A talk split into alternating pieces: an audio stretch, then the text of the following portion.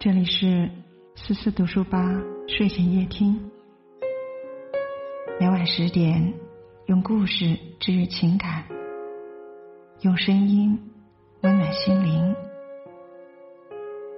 我们一起来听。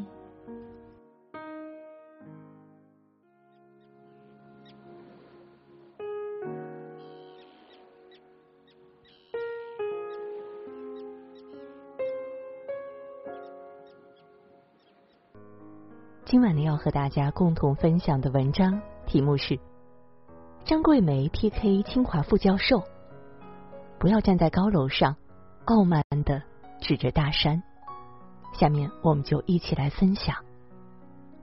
他说：“我们要松弛下来，要发现孩子的喜爱，要尊重孩子的个性，要引领孩子发现自我，而不是一定要考上名牌大学。”而他说：“我们必须拼了，要不停的刷题，要死记硬背，要用填鸭式教育逼孩子走出贫困与大山，要考上浙大、武大、厦大和川大。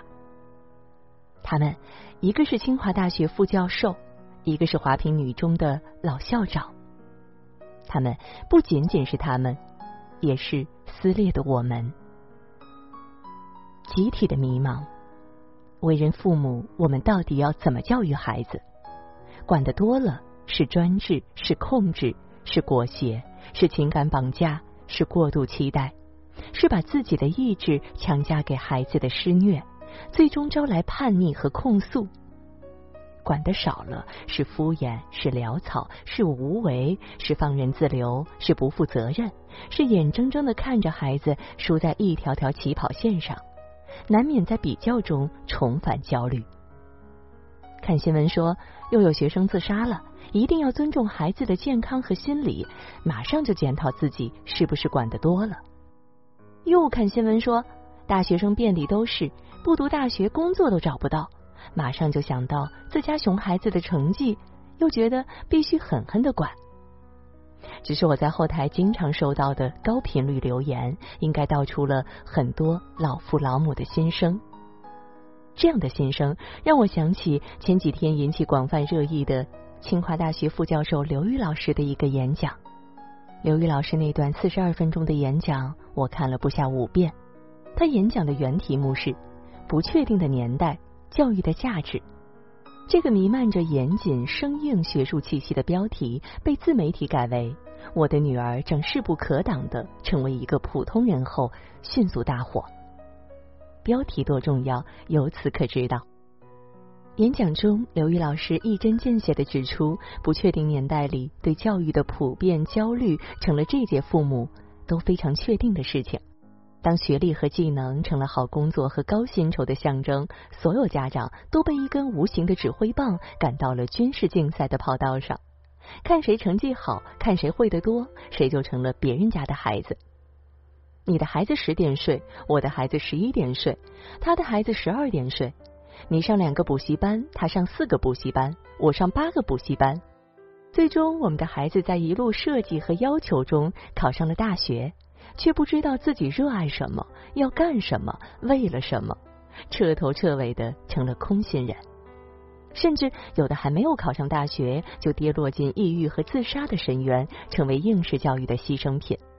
为了让更多人从唯分数、唯名校、唯成功的焦虑中跳出来，刘宇老师自我调侃了一番：“我家孩子以后就开个奶茶店就得了，不行开个煎饼店也行。”在他看来，为人父母，与其逼着孩子成为一个痛苦的空心人，不如让孩子势不可挡的成为一个普通人，听从自己内心的召唤，找到自己的比较优势，跟随自己内心的热爱，成为自己想要成为的那种人，过上自己想要过上的那种人生。实话实说，刘宇老师的这个演讲，我觉得还是挺有道理的。如果非要挑点毛病的话，就是他拿自家孩子当例子，说孩子可以去卖煎饼和奶茶，正势不可挡的成为一个普通人的调侃，有点过了。而后来自媒体的渲染传播，恰好抓住并放大了这一点，也击中了很多老父老母的焦虑，以至于后来因为这个演讲，网上明显出现两派争论，挺他的和骂他的。相比前者，后者的声音更响。争论观点概括如下：刘老师，您是清华大学的副教授，您全家都是清北博士，您女儿在清华附小读书，您竟然说你家孩子正势不可挡的成为一个普通人？请问您对普通人是不是有什么误解？现在哪个学校不是用成绩和分数说话？作业做不完，成绩上不去，领导苛责老师，老师传达家长。家长必然要焦虑的批评孩子，怎么可能从军事竞赛的跑道上下来呢？为人父母，我们倒是想给孩子松绑，让他做自己喜欢的事情，当个无忧无虑、欢天喜地的少年。但是如果他连大学的门都摸不着，将来一日三餐没有着落，一年四季颠沛流离，又拿什么支撑自己的热爱和梦想呢？简而言之，言而总之，反对刘宇老师的网友认为，刘老师这个演讲道理说的都对，但并不接地气。其结果不仅没有缓解这届老父老母的焦虑，反而让更多人在愤怒和羞愧中变得更加焦虑。为什么一个教育精英、一位堂堂清华大学的副教授、一名曾用学术和文字影响了很多人的公共知识分子，因为这样一个演讲？遭到了这样的围剿和质疑。当想到张桂梅老师和大山里那些女生的故事后，我也找到了背后的真相。六十三岁的张桂梅老师刚刚被中宣部评为了时代楷模。尽管这并不是一个宽容的时代，但选张桂梅老师为时代楷模，我想没有人能提反对意见。拿命教书的张老师堪称这个时代的良心。她盛年丧夫，无儿无女，把自己嫁给贫困山区，把贫困孩子当自己的孩子，以超过百分之九十的升学率，将一千八百多名云贵山区的女孩送出大山，送到高校，送抵这些孩子父辈们无法企及的平台和轨道。在接受采访时，张桂梅老师坦然道出的这些细节，是另一类孩子接受的教育常态。每天凌晨五点，他就像半夜鸡叫的周扒皮一样，督促姑娘们起床跑步晨读。从教室到餐厅，女生们都是跑步前行，三分钟到达，吃饭时间每顿只有十分钟。为升学率，老师们要狠心逼着孩子们不停刷题，见题型越多，死记硬背越熟练，大脑里储存的知识点越多，考场上出现意外的可能性越小。拼了，不停的刷题。人家说刷题对孩子们不好，但我们也没有别的办法呀。不这样，我们的孩子就去不了浙大、厦大、武大和川大。必须死磕，必须硬扛，必须压抑自我，必须放弃快乐，必须用不留退路的决绝和果断，向着那个叫高考和大学的龙门用劲儿一跳，奋力一跃。不能有半点的松弛，不可有半点的怀疑，不许有半点的懈怠，不该有半点的偷懒，因为这是唯一改命的机会，也背负着一个家几代人的希望。只有苦苦奋斗，考上大学，来到城市，才能摆脱父辈的贫穷和愚昧，才能穿越风雨和疼痛，成为一个看起来不那么艰难的普通人。这是看多了苦难和偏见的张桂梅校长的偏执，也是背负很多压力和重托的山村孩子的死磕。这和刘宇老师那场演讲相左，甚至是背道而驰。他未必就是正确的，但这不妨碍他就是一群群孩子的生存之本和拼搏信念，也构筑起这个国家教育体系里庞大且坚实的底座。贫穷的焦虑执念，精英的随遇而安，这两种截然不同的教育理念，一个向左，一个向右，一个在高楼上，一个在深山里，一个试图用道理安抚人心，一个在用行动诠释焦虑本身。他们之间天壤地别的悬殊，揭示了当下教育六个残酷的对比和真相：一是你站立的地方。决定你说话的立场。刘玉老师本科和研究生在人大，博士和博士后在美国，如今在清华任教。丈夫周濂是人大教授，女儿就读清华附小。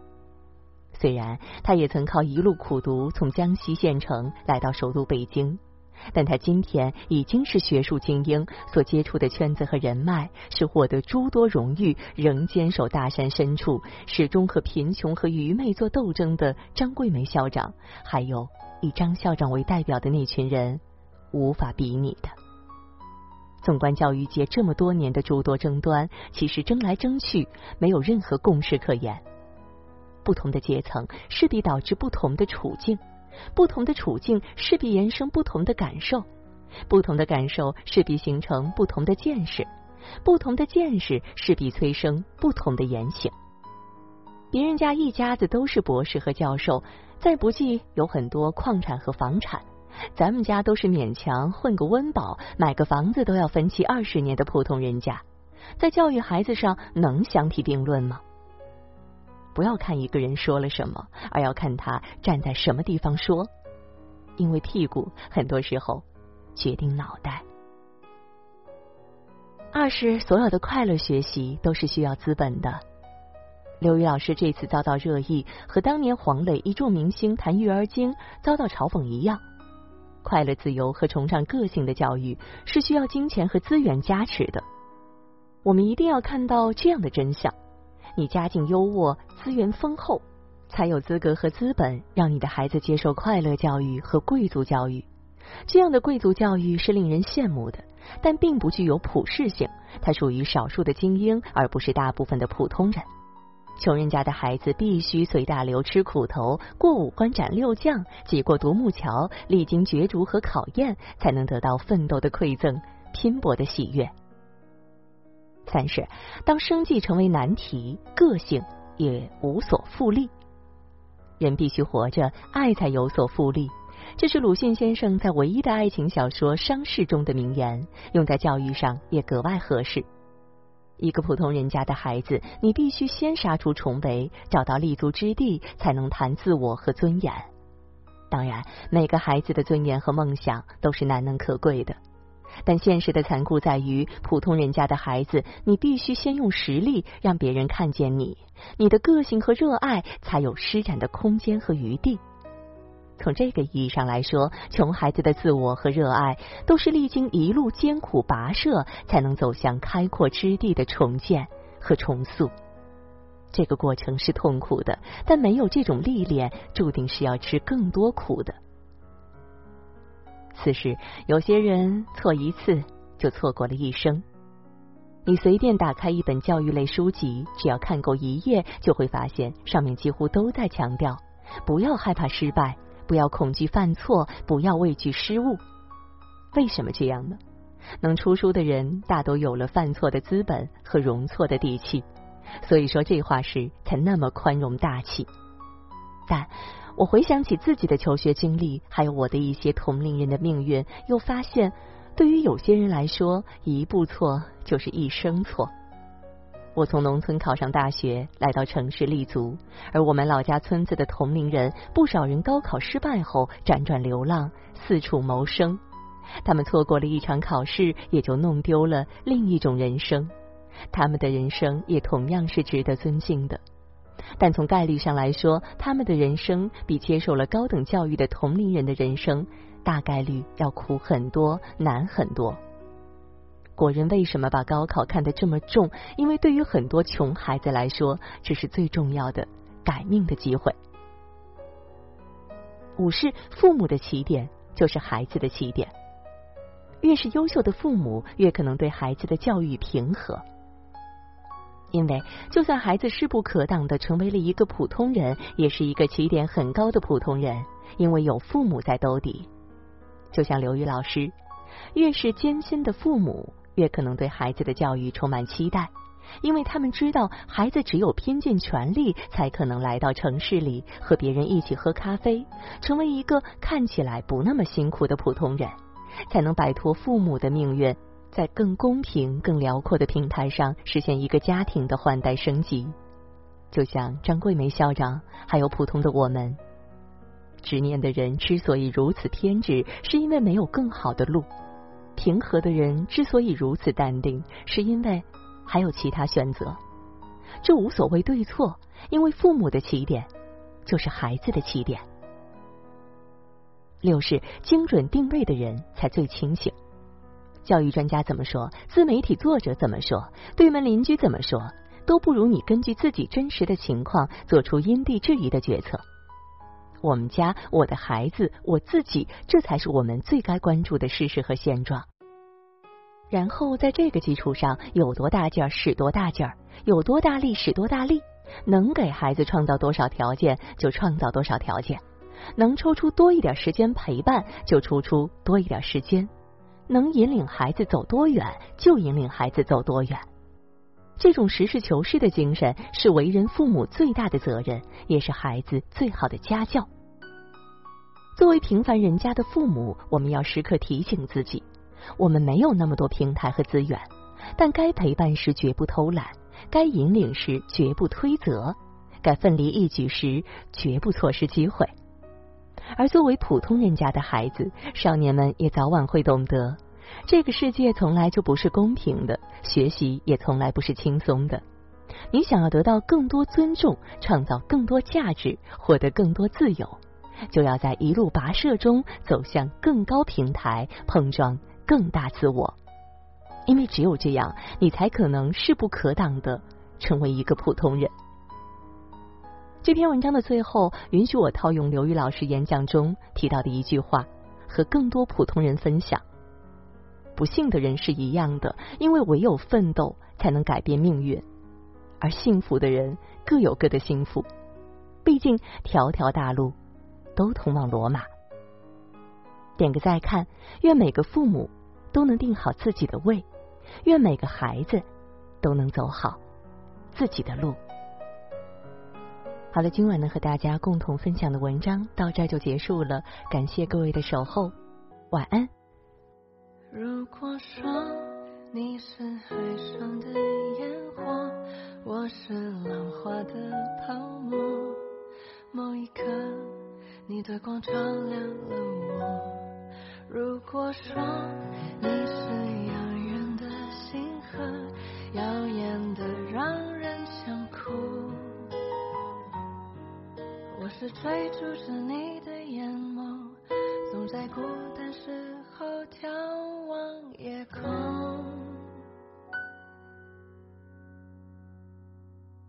我可。